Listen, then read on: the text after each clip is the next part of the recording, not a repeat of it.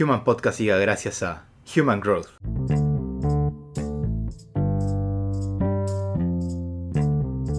El valor agregado del coaching antropológico. Constantemente estamos cuestionando diferentes aspectos de nuestras vidas, como por ejemplo, ¿será bueno cambiar de trabajo? ¿Por qué no me alcanza el dinero que gano? ¿Cómo puedo llevar de la mejor manera la conversación que deseo con mi jefe? ¿Será este momento ideal para tener un hijo? ¿Y si me caso? ¿Me podré mudar para vivir solo? ¿Me conviene invertir en esta capacitación? ¿Cómo puedo administrar mejor mi tiempo? ¿Por qué he terminado pagando la membresía de gimnasio si nunca voy? Al compartir estas preguntas con personas de confianza, probablemente descubriremos que a pesar de la buena voluntad que tengan de ayudarnos, no siempre las soluciones que nos ofrecen aplican a nuestra realidad personal, ni nos sirven para lograr un cambio.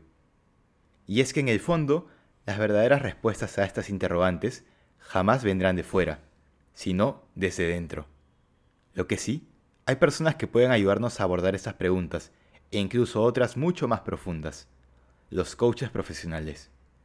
Conozcamos a qué se dedican y por qué son aliados estratégicos fundamentales para desarrollarnos y crecer en un escenario post-pandemia.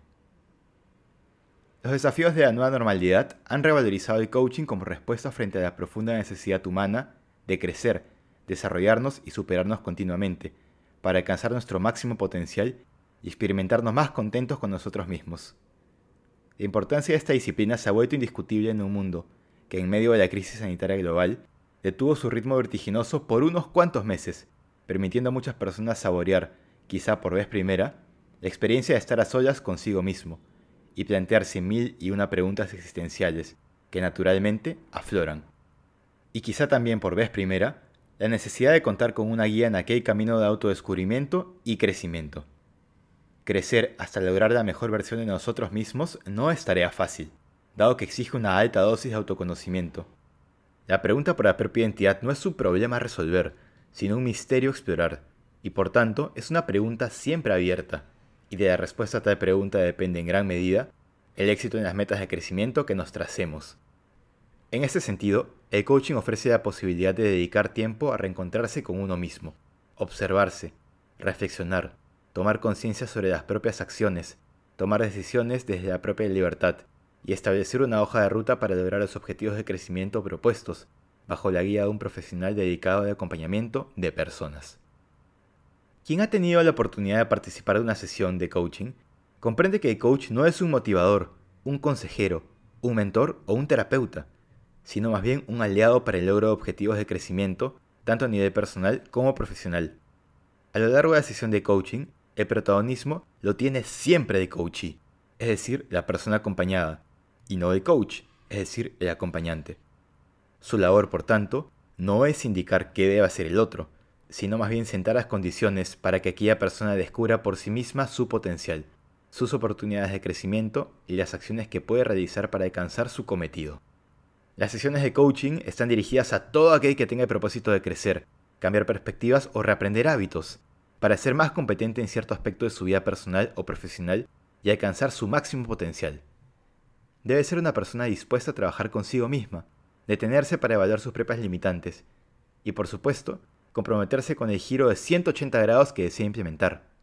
Como resultado, la persona tendrá objetivos más claros, crecerá en conciencia acerca de sus aptitudes y actitudes, y definirá metas y plazos para poner en marcha el crecimiento que desea.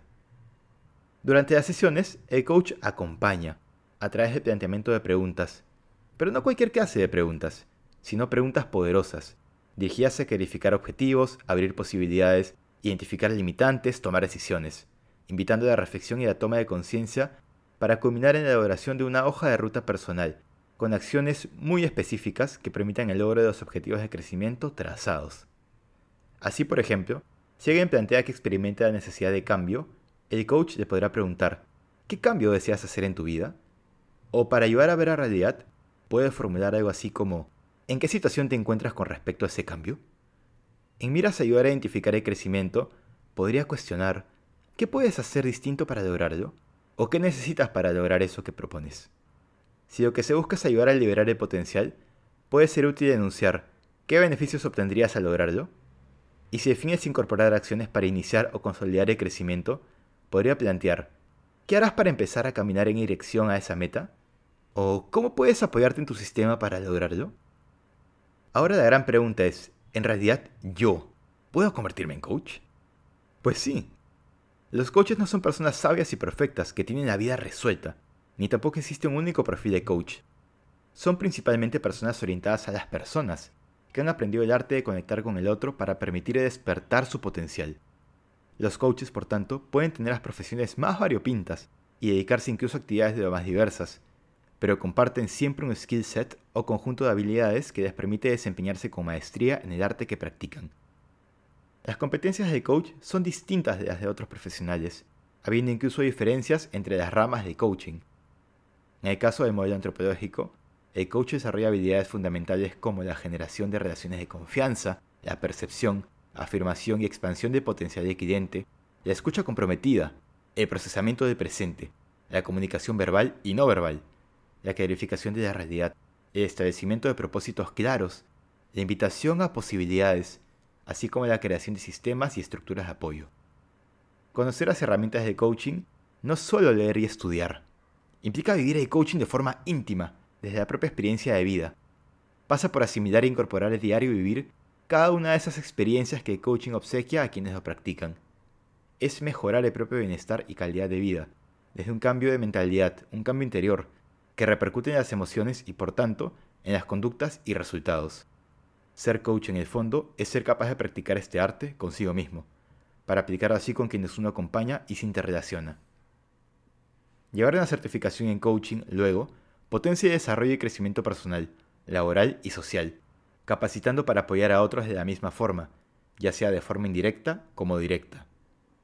De ejercer la disciplina, puede generar una valiosa fuente complementaria de ingresos, y claro está, de valor y de impacto.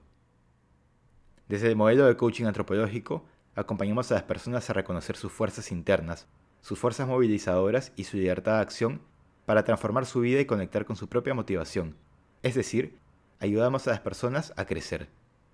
Si esta declaración de propósito conecta contigo y crees que tienes o puedes tener todo lo necesario para dedicarte a ello, ¿por qué no consideras volverte coach profesional?